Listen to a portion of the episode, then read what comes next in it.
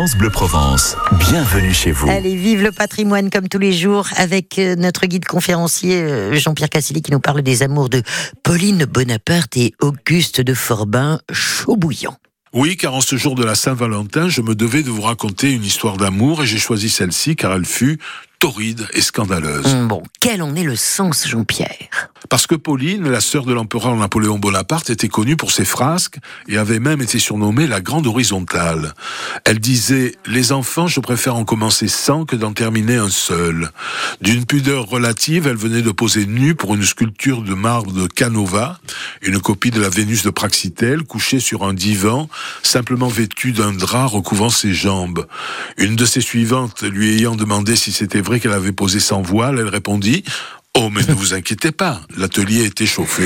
Et cette histoire a fait jaser Aix-en-Provence. Oui, et pour que cette relation ne soit pas trop étalée en ville, le couple illégitime alla se réfugier au château de la Mignarde, au Pinchina. Aujourd'hui encore, il est possible de voir sa baignoire en marbre blanc et au robinet entouré de fleurons sculptés. Elle repose sur quatre pattes de lion. Autrefois, le guide du château montrait la baignoire en disant, avec un fort accent, et voilà où la princesse trempait son petit cucu. Mais ce meuble sanitaire destiné à recevoir de l'eau fut utilisé par la princesse et aux grandes dames des Aixois pour y prendre des bains de lait d'ânesse selon les prescriptions de la Et faculté. elle se le procurait comment, le lait d'ânesse Auprès des laitières du quartier Les Pinchinas qui fournissaient les 80 litres hebdomadaires que contenait la baignoire pour entretenir la précieuse peau de la princesse.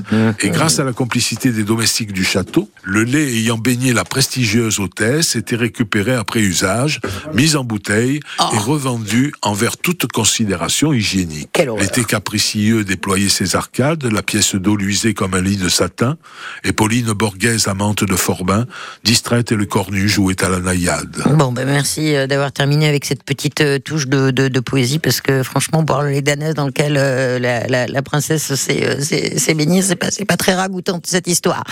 À demain pour de nouvelles aventures. Jean-Pierre Cassilly, notre guide conférencier. Dans un instant, vous jouez avec Cédric Frémy. Je crains des gains.